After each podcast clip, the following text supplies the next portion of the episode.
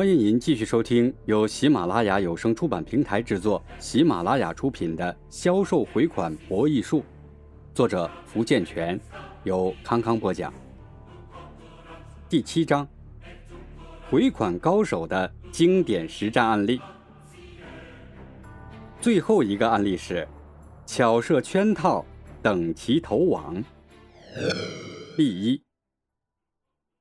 郝刚是某电器公司洗衣机业务员，在追讨前任业务员留下的应收账款时，他没有像许多普通业务员那样视追债为苦差，而是以一种于痛苦中享受安宁的心态来对待自己的工作，并由此想出了许多讨债绝招。二零零五年一月，郝刚被派到 A 地区负责洗衣机业务工作。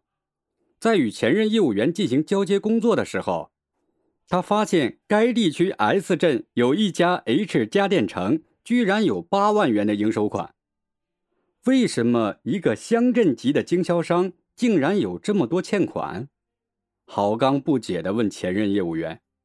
面对郝刚的疑问，该业务员却只是皱起眉头，耸了耸脖子，无奈地解释道：“原来。” H 家电城四月份给公司出了一张票面金额为十万元的银行承兑汇票，这张汇票是背书转让的。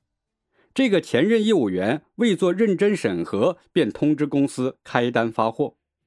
当时公司财务人员也有疏忽，待汇票到了银行才发现章有问题，于是被退了回来。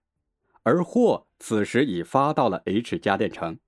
业务员马上通知他们重新换票，但该单位返还了两万多现金后便没了下文，并且由于原来合作过程中发生过一些冲突，对方显然已经没有诚意再继续合作了。郝刚听后马上意识到了问题的严重性，于是第二天就急忙赶到了 S 镇。他先在街上转了一圈，找到了 H 家电城的位置。同时，也了解了镇上所有家电经销商的位置与布局。但是，郝刚没有直接来到 H 家电城，而是先拜访了其他几家经销商。通过与他们的交谈，了解到了 H 家电城在该镇家电业能排到前三名，但老板人品较差，以前有过几次与厂方财务上的纠纷。做了初步了解之后，郝刚。缓步来到 H 家电城，发现店面果然很大，但老板的态度却不冷不热，并且表示对郝刚所属公司的产品，他们不想再合作了，而是准备到二市一家家电批发市场提货。言谈之中充满了对销售郝刚他们公司的产品的厌倦之情。情况了解到这一步，郝刚已经心中有数了。晚上回到住处，郝刚详细整理了一下思路，做好第二天工作安排以后，习惯性的拿起了《孙子兵法》，一页页的翻开去。有一段话引起了他的注意：“兵者，诡道也，故能而示之不能，用而示之不用，近而示之远，远而示之近，利而诱之，乱而取之。”攻其无备，出其不意。思索良久，郝刚有了一个主意，请君入瓮。第二天，郝刚咨询了公司的财务人员后，又去了 S 镇。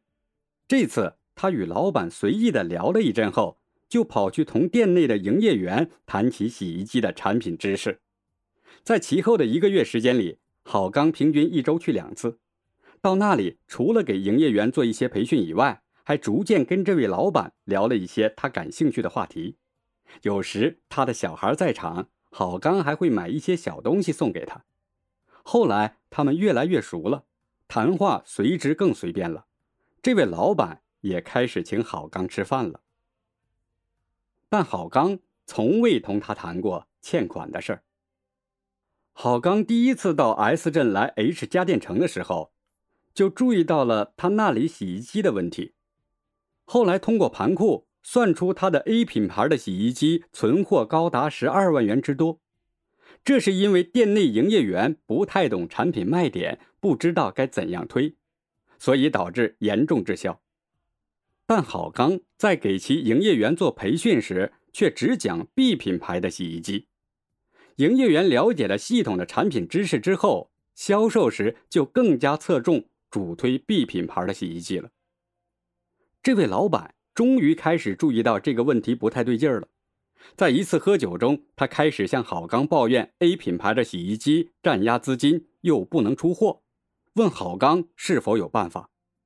郝刚心中暗自感觉解决问题的时机到了，但他故意卖了个关子，无可奈何地说：“X 总，也不光你这儿不好卖，不瞒你说，我也没有什么好办法。”老板听后更加愁眉不展了。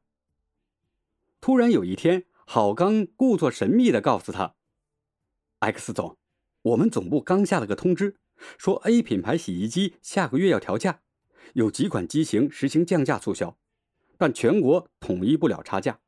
你库存多不多？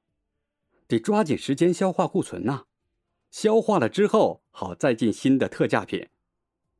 要不然，如果你库存多的话，我跟公司美言几句，你干脆退掉，直接换新的多好。郝刚摆出一副热情的样子，这位老板再也沉不住气了，连声说：“好，好。”我正有十几万的 A 品牌洗衣机压在库里，请你无论如何也要帮我一次，帮我把这些陈货退掉。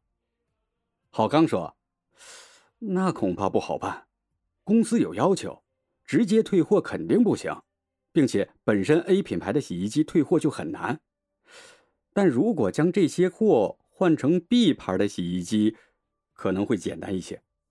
怎么都行，你赶紧给我办了，回头我请你喝酒。”郝刚终于勉为其难，半推半就的答应了回去试试。老板千恩万谢，感激涕零。在故意拖了几天后，郝刚才告诉他公司批了，可以换货。后来的结果也不难猜了，他的货到公司入仓后，结果当然是被抵了欠款，而且更绝的是，郝刚在骗货不几天后。居然又大摇大摆的再次登门造访，果然，此老板一见郝刚便怒气冲冲的说：“小郝，你这人真不地道！我请你帮我换货，你却骗我。”郝刚马上满脸委屈的埋怨说：“哎，X 总，这就是你的不对了。你让我帮你换货，我要是不帮忙，你肯定会埋怨我不够朋友。”但你当时为什么不告诉我你在我们公司有欠款呢？要不然打死我我也肯定不会让你换货。老板自知理亏，摆了摆手说：“好，算我倒霉。”便低着头说不出话来。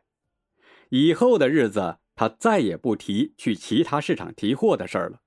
待库存消化的差不多以后，他再次与好钢公司签订了一份进货合同。例二，某市供销科长杨科长费了一年功夫，才把产品打入了东北市场，可是货款又成了新问题。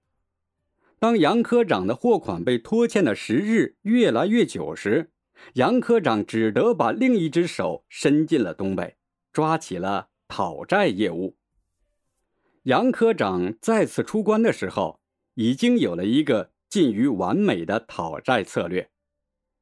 几天后，东北一家电视台播出了一条广告，广告词只用一句话引出了产品的名称，并配置了精彩的画面。为了配合电视广告的宣传，杨科长又印制了几千份宣传单，请人去各黄金地带散发。果不其然，第三天，欠款单位的甘经理便找了过来：“杨科长，这次来怎么没到我们单位啊？”甘经理。装作偶然的问道：“，我这次来主要是搞一下宣传，让大家都知道我们厂的产品。怎么，产品积压了？没关系，我可以帮你们代销。”甘经理还想不花钱就拿货？哈，现在谁还生产积压产品呢？告诉你，你们这儿的百货商厦上个月去和我们联系业务，要求大量订货。起初呢，也说代销。我们没同意。后来又说可以付百分之七十的货款。我们想，既然如此急着订货，一定是我们的产品在这里畅销啊！派人来一调查，真是这样。于是呢，我们决定设一个办事处，并委托一个信誉好的单位做我们的产品总经销。准备让谁总经销啊？这事儿啊，还没最后确定，暂时还不能说。呃呃，中午我做东，吃海鲜去。甘经理觉得有机可乘。啊，好意心领了，我实在忙不开啊。杨科长假意推脱着：“你请我可以吧？我可是头一次张嘴让你请客呀。”甘经理极力想把杨科长套牢。杨科长知道，说归说，到时候还是他请客。杨科长看着甘经理一步一步的走进了自己设下的圈套。喝酒的时候。东北人的豪爽、耿直、义气，又集中的体现在了甘经理的身上。杨科长，我们已经结为关系单位，我们做你厂的产品总经销是再合适不过了。杨科长就知道会有这句话，一切都在意料之中。哎呀，不是没考虑过，就是咱们的账还没结清啊，领导面前不好开口啊。杨科长故作为难状。款的问题好办，下午我就汇出去。你你再把这事拖几天，回头咱们签个协议书。放心，忘不了你的好处。甘经理一语双关。哈，你能解决欠款，我就能做主跟你联手。饭后，甘经理一边安排人汇款，一边郑重其事的和杨科长拟定协议。一会儿。出纳员回来了，款汇走了，协议书写完。杨科长认真的浏览着协议书的每一款每一条，把需要做改动的地方一一指出。之后又说：“呃，我邮给厂里一份，盖了合同章后再给你寄回来。另外呀，既然你单位做我厂的产品总经销，一切广告宣传费用由你方负担，包括……”现在电视里正播的广告，可以等第一批货发到后一起结算。我看这样吧，我先把收据给你，你给我现金，我还要在这住一个多月，观察市场动态，全当差旅费了。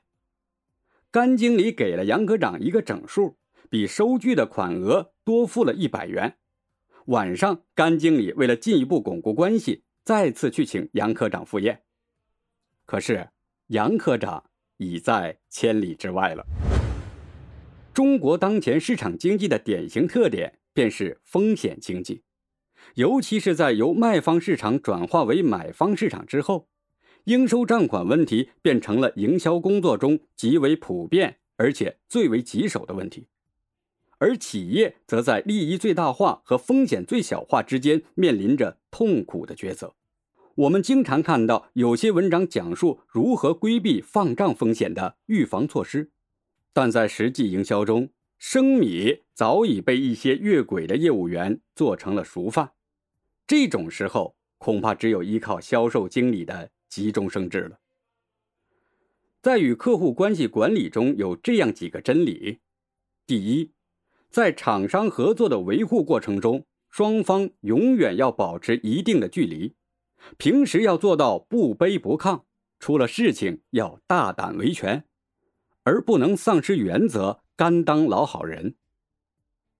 二，一旦合作出了问题，首先不能急躁，急躁就表明你手足无措，而应该认真分析事情发生的原委，耐心探寻对方的蛛丝马迹，然后寻求突破。